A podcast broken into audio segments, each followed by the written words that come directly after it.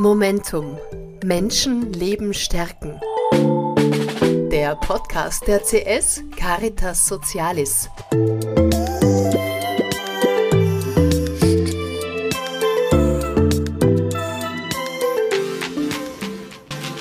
Der erste Schritt unserer Gäste ins CS-Tageszentrum ist oftmals mit Angst besetzt. Aber woher rührt eigentlich diese Angst und wie können wir ihr begegnen? Genau das fragen sich viele Angehörige.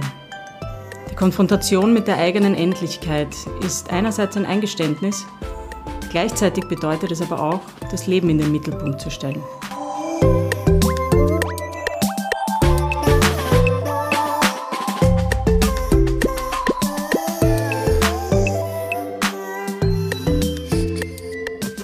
Hallo herzlich willkommen beim neuen CS Podcast. Mein Name ist Pia Prokop und gemeinsam mit Marianne Buchegger bilden wir das Podcast-Team. Hallo Marianne. Hallo Pia. Ich glaube, wir sind beide ein bisschen aufgeregt. Ja, genau. Wir haben davor schon darüber gesprochen, dass das jetzt mit der ersten Folge wirklich real wird. Mhm.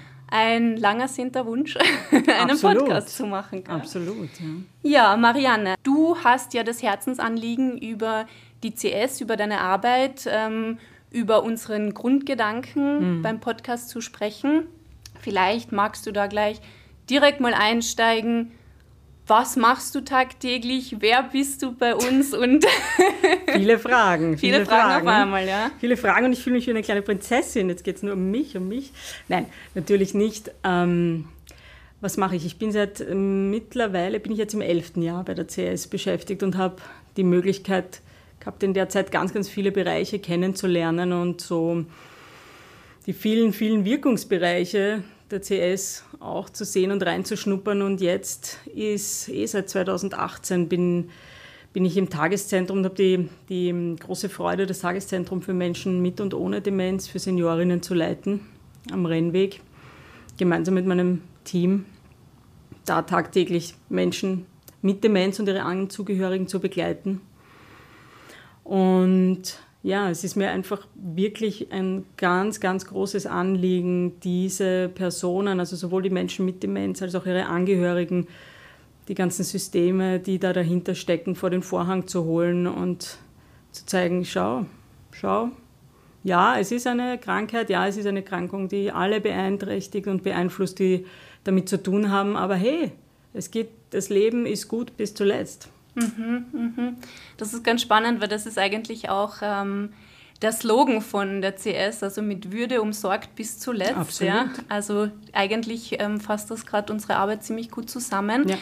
Magst du für alle Zuhörerinnen und Zuhörer mal kurz beschreiben, was eigentlich ein Tageszentrum ist? Ja? Also mhm. ich weiß nicht, ob jeder genau sich darunter vorstellen kann, was da gemacht wird. Ähm, du hast schon davon geredet, dass da Menschen mit Demenz kommen mhm. und dass auch die An- und Zugehörigen eine Rolle spielen. Genau. Ähm, wie schaut es ja. da aus? Also was macht ihr? Ja. Also im Tageszentrum sind wir ganz, ganz stark in der Unterstützung und Entlastung der An- und Zugehörigen tätig. Sprich, unsere Tagesgäste kommen in der Früh mit dem Fahrtendienst von zu Hause zu uns ins Tageszentrum und bleiben dann bis um 16 Uhr in etwa bei uns im Tageszentrum. Wir haben den Tag strukturiert mit unterschiedlichsten Angeboten von einer Yoga-Gruppe über eine Englischgruppe, Bewegungsgruppen, Gedächtnistraining, Mal- und Gestaltungstherapien. Also, äh, wie ich so gerne sage, you name it, we play it. Und das hat damit zu tun, dass die Menschen, die zu uns kommen, jeder einen ganz, ganz unterschiedlichen Hintergrund mitbringen. Das heißt, sie haben alle ihre unterschiedlichen Leben gelebt, sie haben ihre unterschiedlichen Interessen, sie haben ihre unterschiedlichen Ausbildungen. Und wir wollen sie dort abholen, wo sie gerade sind. Und es mag einfach nicht jeder malen und es mag nicht jeder gern immer zum Gedächtnistraining gehen. Es mag nicht jeder Kaffee trinken. Jeder mag was anderes. Und das ist auch unser ganz, ganz größter, finde ich, Auftrag, den wir haben, ist die Lebensfreude und die Lebensqualität. Mhm. Und damit, dass wir das machen und die, unsere Tagesgäste da begleiten, geben wir den Angehörigen auch ein Stück weit die Möglichkeit, sich gut um sich selbst zu kümmern. Und das ist ganz, ganz wichtig, dass das heißt, die Angehörigen in ihrer Kraft bleiben. Mhm. Ich wollte gerade sagen, das heißt, wichtiges Thema natürlich auch Entlastung. Ja. Absolut, absolut. Ja. Also das, ich sage, oder ich sage, das ist, das ist nicht richtig. wenn ich das so sage. Wir im Team sehen uns als Begleiter von Gesamtsystem, weil es, geht, es ist nie nur der Mensch mit Demenz, der von der Situation betroffen ist, sondern es ist immer das gesamte System betroffen. Sprich, seine An- und Zugehörigen sind betroffen, seine Bekannten, seine Freunde. Es ist einfach, es gibt niemanden im Umkreis, der nicht von dieser Erkrankung beeinflusst wird. Und da sehen wir uns als Begleiter von vor allem von den An- und Zugehörigen und den Menschen mit Demenz, mhm, mh. da den Weg gemeinsam zu gehen. Mhm. Okay. Und ähm, du hattest jetzt gerade davor schon mal das Thema so ein bisschen Individualität. Du hast angesprochen, nicht jeder mag einen Malkurs, nicht jeder mm. mag den Englischkurs, nicht jeder genau. mag im Garten irgendwas machen. Ja. ja. Wie ist es dann, wenn jeder der, ähm, jeder der oder die mit ihren ganz eigenen Wünschen kommt oder vielleicht sogar auch mit dem Wunsch kommt, ich möchte eigentlich gar nicht ins Tageszentrum. Mhm. Ich glaube nämlich, großes Thema, mhm. haben wir auch schon bei der Vorbereitung zu dieser Folge mhm. kurz drüber gesprochen, mhm. ist einfach auch diese, dieses Eingestehen, ich muss vielleicht jetzt in dieses Tageszentrum, weil anders geht es nicht weiter. Ja, wobei das würde ich dann fast noch ähm, ein bisschen differenzieren. Und zwar, es geht, also was wir erleben, ist, äh, die Konfrontation, die eigene Konfrontation mit dem, mit dem Erleben der eigenen Verluste. Und dass die sowohl im hohen Alter als auch wenn man mit so einer kognitiven Krankheit äh, konfrontiert ist, dass das einfach mehr wird, das Verlusterleben. Ich meine, das muss man auch einmal, das muss man mal wegstecken. Mhm. Ja. Und die natürlichste oder die häufigste Reaktion, die wir erleben und daneben, also ich überlege mir manchmal dann, wie es mir gehen würde, wenn ich mit so einer Diagnose äh, konfrontiert werde, dann wäre meine erste Reaktion auch nicht die, nach außen zu gehen und mir Hilfe zu suchen, sondern das erste wäre mal mich einzuigeln und mit mir sein zu wollen und solange ich die Augen zumache, ist es nicht wahr, sozusagen, mhm. mich so zu verhalten. Mhm. Ja. Mhm. Und ähm, was wir, was ich einfach auch in den Beratungsgesprächen ganz, ganz häufig und in den Erstgesprächen ganz häufig sehe, ist oder erzählt bekomme, ist, dass das ähm, aber nur ja, bis zu einem gewissen Grad dann auch heilsam sein kann, dieses für sich sein. Das hat ja durchaus auch Sinn, wenn man mit sowas konfrontiert ist, mal mit sich zu sein. Ähm, das, ist im, das ist aber dann in weiterer Folge schnell zu einer Isolation wird. Also die Menschen isolieren sich dann.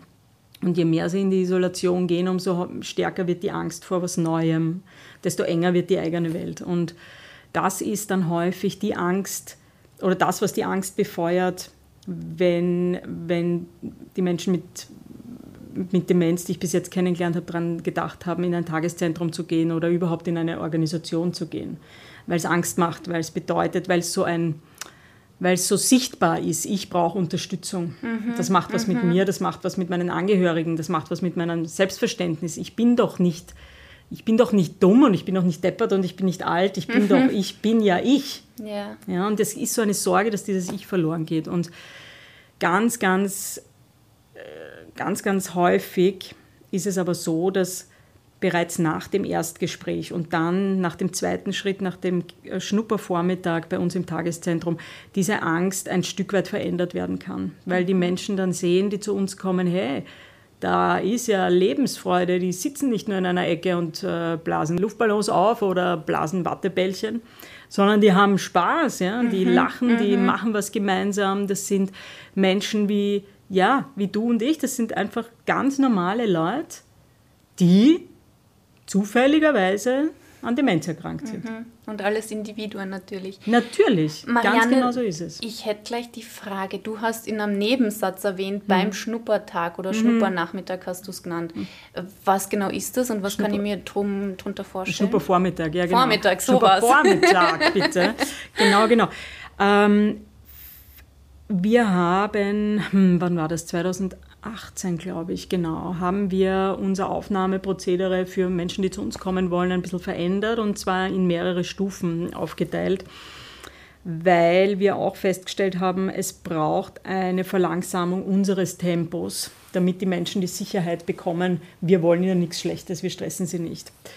Das heißt, wir haben zuerst einmal ein Kennenlerngespräch, kommen die Leute mit ihren Angehörigen zu mir, wir lernen uns kennen, ich mache eine Führung durchs Tageszentrum und dann vereinbaren wir uns einen Termin für einen Schnuppervormittag. Mhm. Da sind die Menschen mit Demenz dann allein schon bei uns, mhm. machen das Vormittagsprogramm mit, lernen das Team kennen, die anderen Tagesgäste, Mittagessen, uns mit uns gemeinsam, das ist so wichtig. Also wirklich mhm. ein guter Kaffee, ein gutes Essen, aber auch das Merken oder das mitbekommen, wie schmeckt man das überhaupt? Ist das eh, passt das für mich, wie ist die Atmosphäre? Das, ist, das steht da im Zentrum. Und dann äh, nach dem Mittagessen kommen die Angehörigen wieder dazu, holen die zukünftigen Tagesgäste ab und dann schauen wir, möchte der Mensch regelmäßig zu uns kommen oder braucht es nochmal einen zweiten Vormittag, wo es angeschaut wird, braucht es einen anderen Programmpunkt vielleicht. Ähm, aber in den allermeisten Fällen ist es nach diesem Schnuppervormittag dann so, dass, die, dass wir wirklich diese anfängliche Angst verändern konnten und dass jetzt eine vorsichtige Neugier da ist. Mhm, bei mhm. manchen sogar, bei vielen muss ich sagen, auch Begeisterung, was auch klar Begeisterung ist. ja, okay. natürlich. Und ähm, habt ihr danach dann auch gleich nochmal ein Gespräch mit den Angehörigen, weil die werden wahrscheinlich, das wird denen ja. unter den Nägeln brennen, wie ist das gelaufen? Ja, wie, natürlich. Wie, wie, hat sich jetzt meine Mama, mein Papa getan? Wie gehen genau, wir weiter vor? Genau, ja, das, das, das haben wir Allerdings ist es mir da wichtig, das, ganz, das zu reduzieren, weil, ähm, oder muss ich anders sagen, es, ein, ein Gespräch mit den Angehörigen kann für immer stattfinden.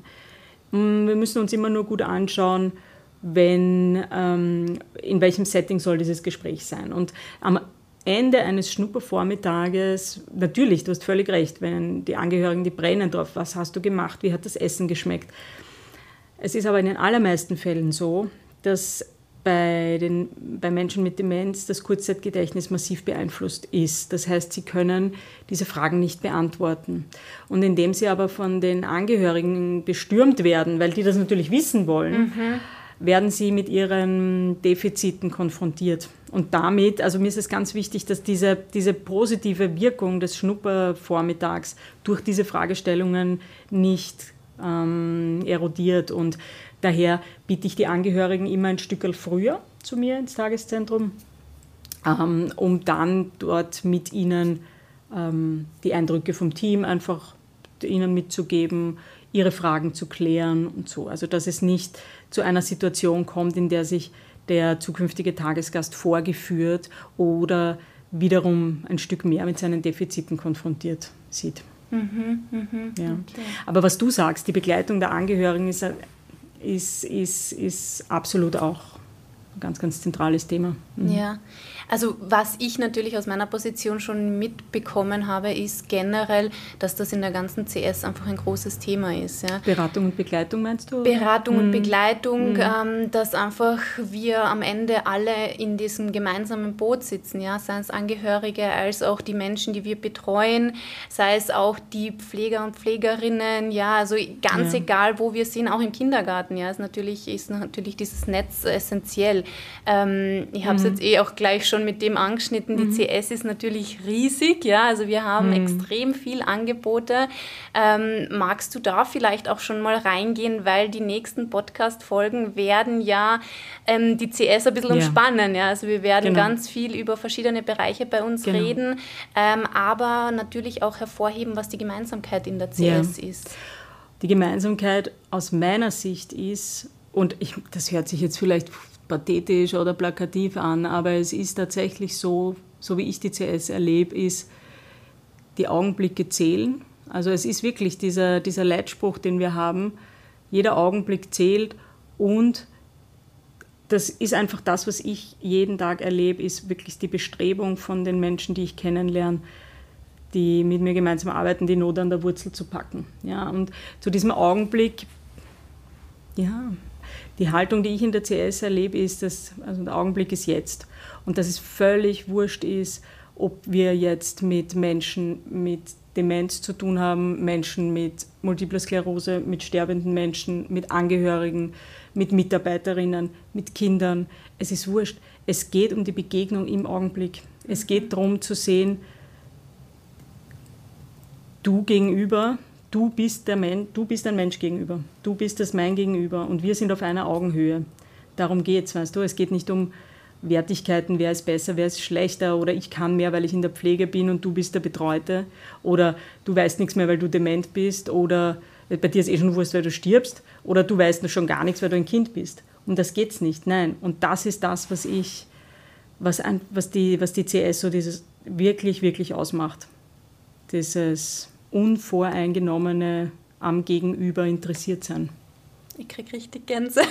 Oh ja, danke schön. Aber ja, ich kann, ich kann das eigentlich Aber es ist genauso so. wiedergeben. Also das ja. ist das, was ich erlebe seit elf Jahren. Und Ja.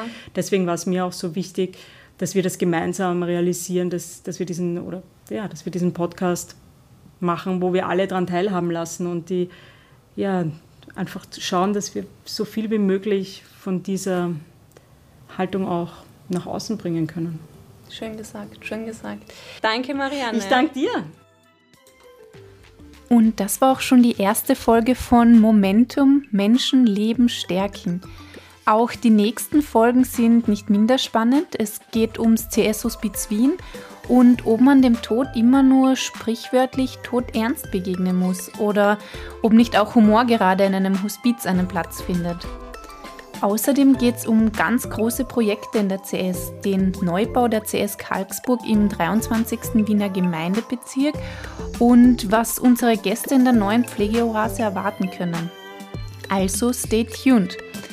Um auch die kommenden Folgen nicht zu verpassen, abonnieren Sie den Podcast gleich auf Spotify oder Apple Podcast und auch auf unserer Website kann man den Podcast anhören. www.cs.at-momentum. Dann bis zum nächsten Mal.